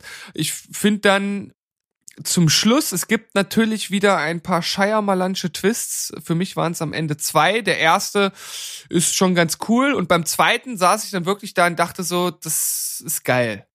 Also, das haben sie dann schon echt geil zusammengeführt und vor allem auch diese, diese Frage, also man fragt sich ja die ganze Zeit, okay, sie ist jetzt eine Psychologin, die mit Leuten handhabt, die denken, sie wären Superhelden. Aber sind es jetzt Superhelden oder sind es keine? Gibt es wirklich Superhelden oder gibt es die nicht? Und ich finde, da äh, hat der hat der Film für mich ein sehr cooles, befriedigendes Ende und mir hat er wirklich wirklich trotz der Kritikpunkte sehr gut gefallen. Toller Abschluss der Trilogie 8,5 von 10. Ja. Also vor allen Dingen wirklich super zusammengeführt. Also alle Story-Stränge und Ansätze, die in den ersten beiden Filmen gesetzt wurden, führen da wirklich super sinnvoll zusammen.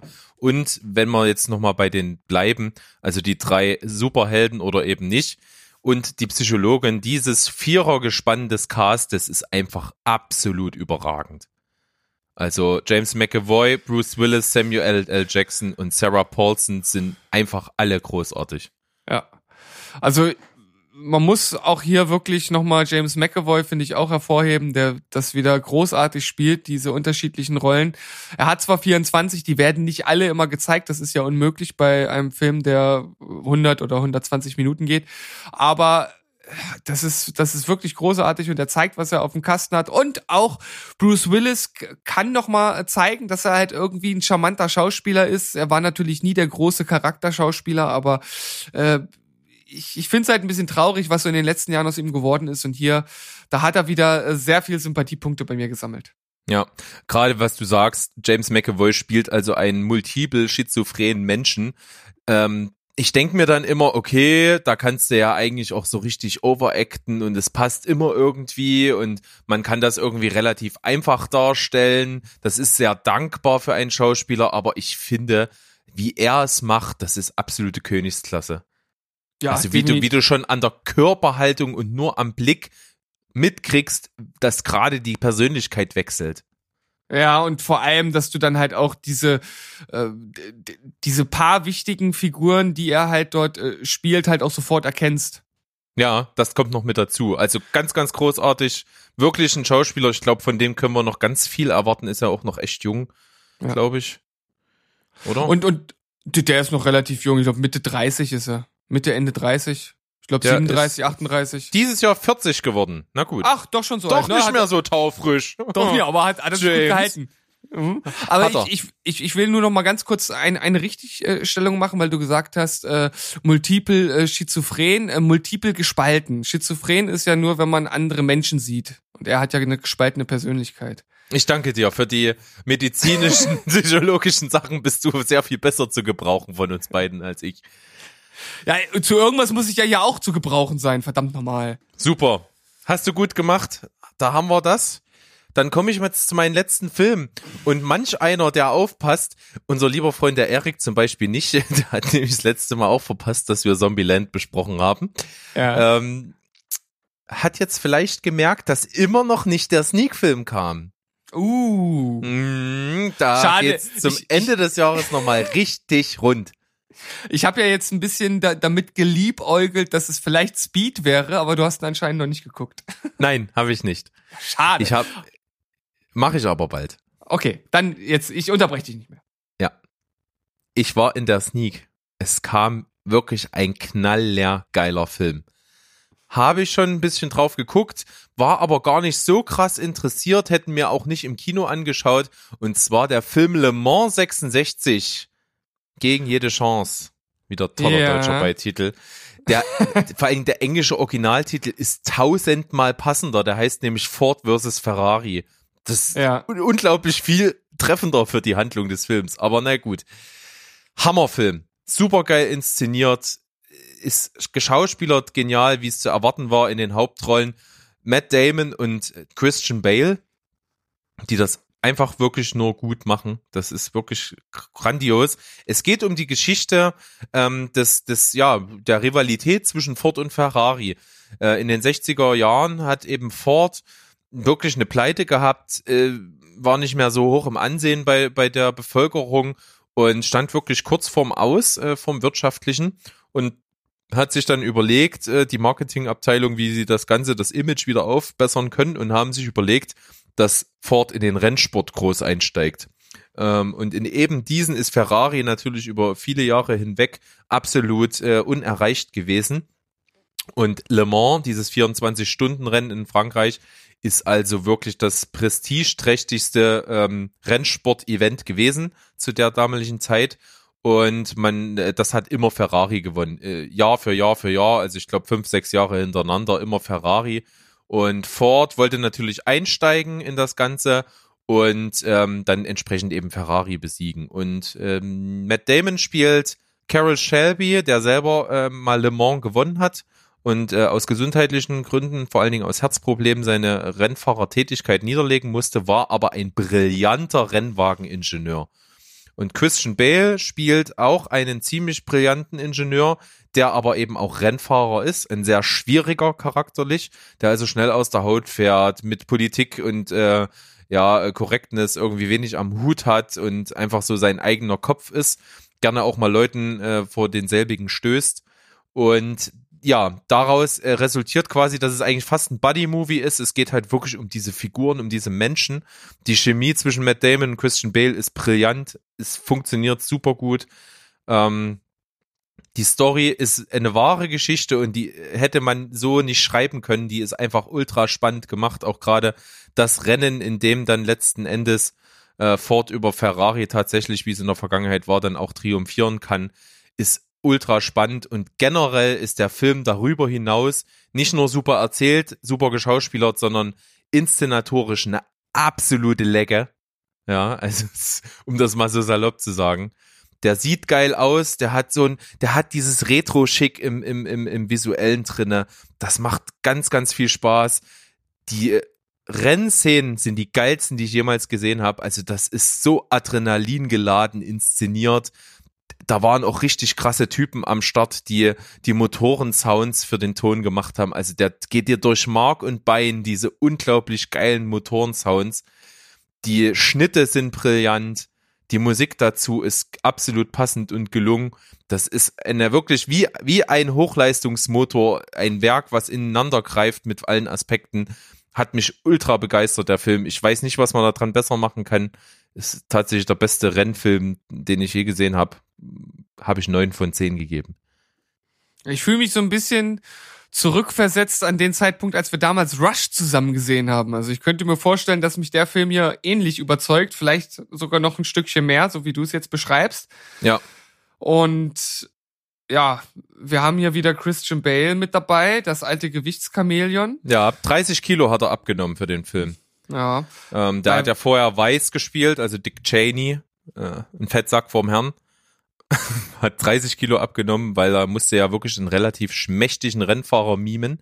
Und auch, äh, wenn man danach die Originalleute sieht, noch mal ganz kurz in ein paar Fotos, der sieht dem sehr, sehr ähnlich dann. Also so von der Frisur und ein bisschen auch das Gesicht und die hagere Gestalt. Das äh, kommt dem sehr nahe. Der spielt Ken Miles, den habe ich Ja. vorhin noch nicht erwähnt. Und ich lese jetzt hier auch gerade, dass ursprünglich zwei andere Schauspieler dafür vorgesehen waren. Was sagst Äh, du ja, dazu? äh, Tom Cruise und wer war der andere? Brett Pitt. Brett Pitt. Äh, Brett, mit Doppel-T. mit, drei, mit Dreifach-T. Also äh, Brad Pitt kann ich mir ultra gut vorstellen. Ähm, vor allen Dingen also in der Rolle, die Christian Bale gespielt hat. Ähm, Tom Cruise. Pff, ja, weiß ich nicht. Kann sein. Brad Pitt hätte gut gepasst, glaube ich. Aber Christian Bale ist dann die bessere Wahl. Ja gut, aber äh, ich hoffe einfach, dass der gute Christian Bale aufgrund dieser ganzen Jojo-Aktion nicht doch ein bisschen am Ende leidet, gesundheitsmäßig. Ich hoffe, er bleibt uns noch ein bisschen erhalten. Aber das, was der macht, das kann einfach nicht gesund sein, ey. Das ist. Nein, er hat aber auch jetzt im Interview gesagt, dass er es nicht mehr machen will. Er möchte Ja. nicht mehr solche Gewichtsschwankungen machen, weil er seiner sich seiner eigenen Sterblichkeit bewusst wird langsam und äh, er ist ja bis jetzt, glaube ich, ohne irgendwelche größeren Spätfolgen da rausgekommen, im Gegensatz zum Beispiel zu Tom Hanks, der ja irgendwie eine Diabetes entwickelt hat, Mm, glaube ich, nach seiner äh, Castaway-Performance. Ähm, krass, ja, das wusste ich gar nicht. ja, ich glaube, der, der hat da Diabetes entwickelt. Und Christian Bale ist ja nun auch nicht mehr der Jüngste, ne? Also irgendwann äh, macht der Körper sowas halt nicht mehr mit. Also ich finde die Entscheidung auf jeden Fall gut. Ja. Und er macht einen Riesenjob in dem Film. Also genau wie Matt Damon auch. Matt Damon habe ich lange nicht mehr so stark gesehen. Der trägt den Film auch ziemlich gut mit. Generell ist cool gemacht. Also John Bernthal, also der hier ähm, den Punisher spielt oder den, den ähm, hier aus The Walking Dead hier, den wie ist er denn? Ja, ja, ich, ich komme jetzt auch gerade nicht auf den der Namen. Du, Rivale halt. Äh, Aus den ersten, ersten Staffeln von Ja, genau. der Rivale von Rick. Ja. Rick, Rick und Sean? Nee. Shane. Shane. Ah, Shane, aber ich ja. war nah, nah dran. Ich war nah Sehr dran. gut, sehr gut. Schwarmwissen. Richtig gut. Also der, der spielt auch mit, ist generell gut besetzt, ist eine coole Story, kann man wirklich machen, ist echt cool. Und ich bin wirklich keiner, der sich für Rennsport begeistert, aber wenn es eine Begeisterung von Rennsportfans gibt, dann habe ich die mit dem Film gespürt. Ich kann mir das gut vorstellen. Ich habe auch äh, Bock, den zu gucken. Ob ich es im Kino mache, weiß ich nicht. Aber wenn Würde ich den dir ir- tatsächlich empfehlen. Also schon der Sound alleine und wie, wie packend die Rennen inszeniert sind. Es gibt also sehr viele Rennszenen in dem Film. Ich glaube so vier oder fünf größere Rennszenen, die sind alle ultra geil. Und ich glaube, die Äh, wirken im Kino so richtig. Da muss ich erst mal schauen, wer da mit mir reingeht. Naja, ich werd, ich werd mir irgendwas überlegen. Sehr groß. Super. Schön. Haben wir ja doch relativ noch irgendwie im zeitlichen Rahmen abgearbeitet, diese vielen Latest Watches von mir. Naja, naja. Du alter, du alter äh, Erzähl-Opi, du. Ja, es ist ja auch so, d- jetzt mit so einem Monat Sky Cinema wieder gegönnt, da will man auch richtig, so richtig Ossi-Mentalitäten-mäßig, so richtig was für sein Geld. Da will man das Beste rausholen. Wie wenn Richtig, man am. Buffet irgendwo ist. Da muss man sich Oh, vollfressen bis, zur, bis zum Erbrechen. Dann nimmt man die Tupperware mit, die wird bis oben hin gefüllt. genau so sieht's nämlich aus. Aber du hast ja dann noch gar nicht A Beautiful Day geguckt. Nee, der ist nicht mehr on. Ist das schon raus? Ja, leider ja. Das, das ist bitter. Das ist bitter, ja. Es war das erste, was ich äh, gucken wollte, tatsächlich. Ich wollte ursprünglich auch einen anderen Film gucken und zwar, oh, fällt's mir jetzt ein. Ähm, ich muss noch mal ganz kurz schauen. Es, äh, ich, ich, ich wollte einen anderen Film gucken, der auch bald raus ist, aber ich konnte meine Frau nicht so wirklich davon überzeugen. Äh, Die war da so ein bisschen indifferent. Dann habe ich gesehen Glass und da hatte ich aber richtig Bock drauf. Und da war mir das dann auch egal, dass der andere Film jetzt vielleicht bald rausfällt. Ähm, ich lade jetzt hier äh, gerade noch mal die die die Sky Go App. Vielleicht ähm, kriege ich das noch mal ganz schnell raus. Es gibt auf jeden Fall jetzt noch ein, zwei Filme, die dort mit äh, online sind, die mich sehr interessieren, die ich auch jetzt in nächster Zeit gucken werde. Auf jeden Fall kann ich mal Death Proof nachholen. Den habe ich bisher nicht gesehen. Auch nicht. Ach du ja, auch- ich wollte. Hm? Äh, na, ähm, na, du, du, die ganzen Tarantino-Filme jetzt mit Kill Bill, was wir bald nachholen, Death Proof nicht gesehen, also Hm. Junge, Junge, Junge. Ähm, äh, the, äh, ich wollte The, äh, The Disaster Artist gucken. Ja, kann man sich mal geben. Fetzt. Also da habe ich Lust drauf. Ich glaube, das ist so ein, das ist ein guter Film für mich, glaube ich. Ja, könnte ich mir auch vorstellen, dass deine Frau das äh, auch gut finden kann. Habe ich mir auch gedacht, aber es ist dann manchmal schwierig, sie zu überzeugen, wenn, ja. Da musst du dich nur nackig ausziehen und sagen, wenn du jetzt den Film mit mir nicht guckst, ziehe ich mich wieder an. Oder wahlweise umgekehrt, ich weiß nicht, was besser zieht. Ah ja, ich, ich, ich werde auf jeden Fall mal die ein oder andere Variante davon ausprobieren und dann berichten, was funktioniert hat. Super. Dann berichten wir an der Stelle nicht mehr weiter, denn wir sind am Ende der Folge angekommen. Ähm, werden uns am Donnerstag zur Listenfolge mit was anderem mal beschäftigen, was so ein bisschen vielleicht Bezug noch hat zu äh, dem Sonic-Artikel, den wir besprochen haben, denn es wird wieder Retro-Feeling vom Feinsten geben, oder? Es wird richtig, richtig Retro-Feeling geben und in meiner Vorbereitung, die ich schon getätigt habe, da ist mir schon so die ein oder andere äh, Gänsehaut über den Rücken gelaufen, als ich da äh, alte Serienintros von damals gesehen habe und zwar nicht von irgendwelchen Serien, sondern von Zeichentrickserien aus der Kindheit. Das wird der Hammer. Ich habe einen Haufen, einen ganzen Haufen rausgeschrieben. Ich muss sagen, ein paar davon werde ich noch rausstreichen, natürlich, aber ich bin am Anfang bei 47 gewesen. Das muss ich natürlich stark noch einkürzen. Das wird wirklich spannend. Da werden wir uns wahrscheinlich äh, sehr in Rage reden. So Im hoffen wir doch. Im positiven Sinne. Ja, und wir freuen uns natürlich über jeden, der wieder mit dabei ist, der neu dazukommt, der ja einfach mit dabei ist, uns schreibt. Es gibt immer mal wieder Leute, die das regelmäßig tun. Es könnten wirklich gerne noch mehr sein. Gerne immer, wenn euch was einfällt zur Folge, einfach rausplauzen. Auch wenn ihr jetzt irgendeine alte Folge gerade nachholt, einfach mit dazu. Schreibt uns, wir antworten immer. Wir kommen gerne mit euch ins Gespräch. Wir haben da richtig Bock drauf. War einer der Gründe, warum wir diesen Podcast auch gestartet haben. Einfach nicht nur mit uns selbst, sondern auch mit anderen über Filme reden zu können. Das macht uns nach wie vor sehr viel Spaß und äh, würden das gerne mit euch teilen. Nutzt die Chance jetzt. Denn wenn wir erstmal unseren Durchbruch hatten und wir jeden Tag 100 E-Mails bekommen, dann antworten wir nicht mehr. Also, ne? Nutzt die Sehr, Chance. sehr kluger Gedanke, Steven. An dieser Stelle verweise ich auf Steven, intelligenter Mann, von seinem Umfeld massivst unterschätzt. Ja, kann man sagen. Das ist mein Vorteil. Das ist mein Vorteil. Ich werde immer Ja. unterschätzt. Ne? Dann, Äh, man sieht ihn nicht kommen. Aber er ist da und dann äh, kommt er von hinten. ähm, okay, Das klang auch wieder wie ein Sextape von, naja, aber egal. naja, okay. Ähm, Ähm, dann gut. an dieser Stelle wirklich, äh, folgt uns irgendwie, liked unsere Beiträge, findet toll, was wir machen. und äh, ja, bis demnächst, Bis dann. oder? Jo. Tschüss, ciao und goodbye. Bleibt spoilerfrei. Bis dahin, Nikowski. Danimanski. Tschüss.